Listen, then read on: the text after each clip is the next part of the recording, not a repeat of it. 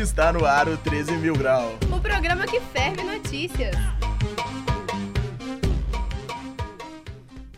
Bom dia, sou Júlia Fonseca. E eu sou Rafael Henriques. Hoje é sexta-feira, 11 de agosto. São 10 horas e 43 minutos e os termômetros marcam 18 graus. Carmen Lúcia nega pedido de Aécio para transferir inquérito. Petrobras teve queda de 15% nos lucros. Candidato de concurso da polícia foge com gabarito de concorrentes na Bahia. Acompanhe esses e outros destaques. Toca pro pai. Tite divulga a lista de convocados para os jogos das eliminatórias. Acompanhe agora mais detalhes com o nosso repórter Ricardo Vaz. O técnico Tite anunciou ontem a lista de convocados da seleção brasileira para os dois próximos jogos das eliminatórias para a Copa do Mundo de 2018. Com o atacante Luan do Grêmio e o goleiro Cássio do Corinthians como novidades, o Brasil enfrenta o Equador no dia 31 de agosto. No dia 5 de setembro, a seleção viaja para pegar a Colômbia. House of Cards Brasil. Temer vence mais uma no Supremo Tribunal Federal.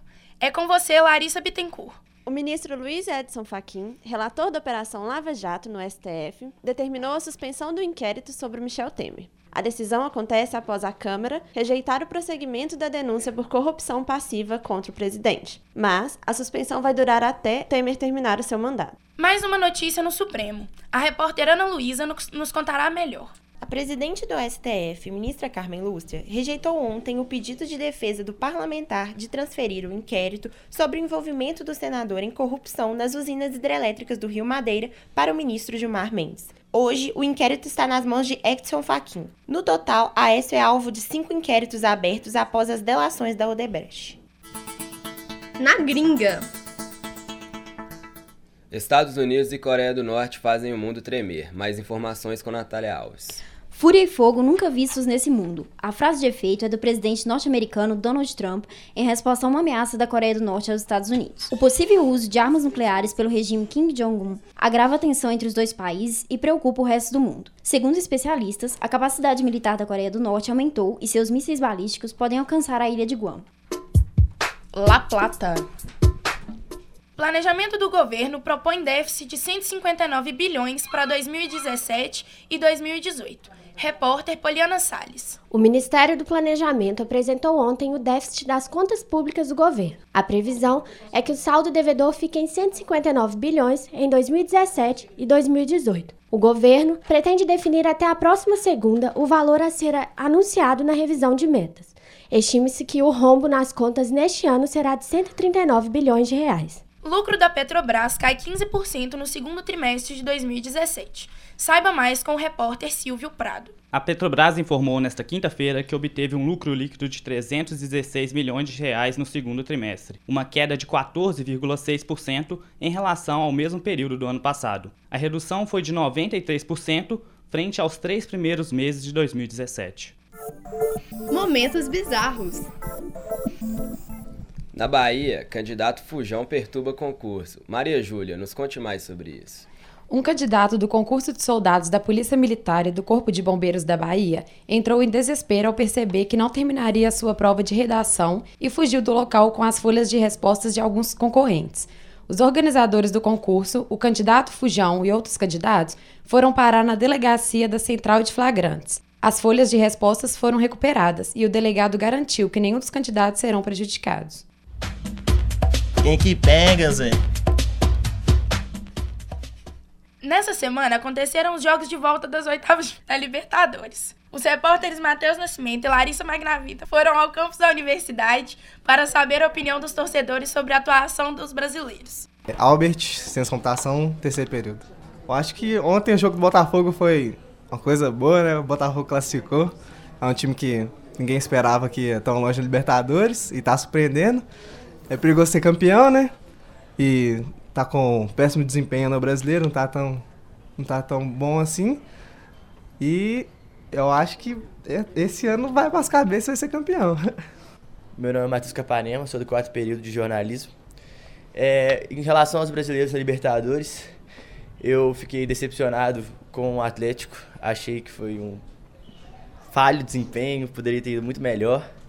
O Grêmio me surpreendeu positivamente, jogando melhor do que eu esperava. Acho que é um dos favoritos aí para a reta final.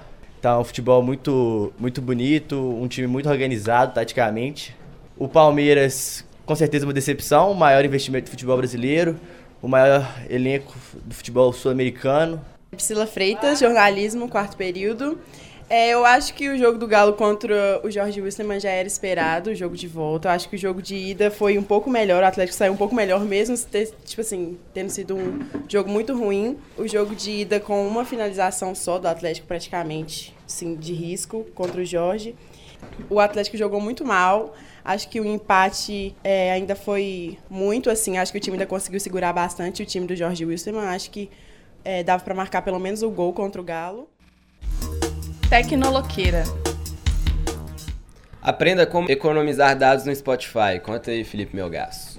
Bom, uma dica para quem quer economizar dados com a rede de aplicativo do Spotify no celular é trocar a opção de qualidade para normal, que alcança aproximadamente 96 kB por segundo. Já no navegador, essa qualidade é superior, podendo chegar até 160 kB por segundo.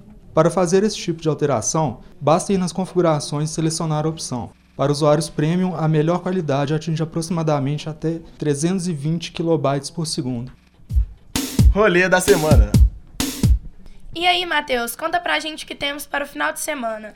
Em homenagem aos 40 anos sem o rei do rock Elvis Presley, uma série de filmes sobre a vida do cantor será exibida no Centro Cultural Pampulha. Filmes que foram sucesso de bilheteria e crítica estão presentes na programação. O evento acontece hoje e amanhã e serão exibidos cinco filmes. A entrada é gratuita e livre para todos os públicos. Além disso, os principais espaços culturais do Conjunto Moderno da Pampulha voltam a funcionar até às 21 horas na próxima terça-feira. Várias atrações especiais acontecem no dia. Promovido pela Fundação Municipal de Cultura, o destaque desta semana é a produção teatral Escola de Heróis, do grupo oriundo de teatro. O evento começa às 5 da tarde e a entrada é gratuita. E mais, hoje e amanhã o Sesc Palladium recebe o musical Cartola. O Mundo é um Moinho. A produção conta a história do sambista Agenor de Oliveira, mais conhecido como Cartola. O musical faz parte da programação da temporada 2017 do Festival de Arte Negra. A entrada é gratuita. Esse foi o nosso boletim de notícias 13 mil grau. Semana que vem tem mais, fique ligado. Edição Letícia Ferreira e Yasmin Mou. Produção Lucas Ward. Técnica João Vitor Zebral, João Paulo de Freitas, Isabela Souza e Clara Costa. Está no ar o 13 mil grau. O programa que ferve notícias.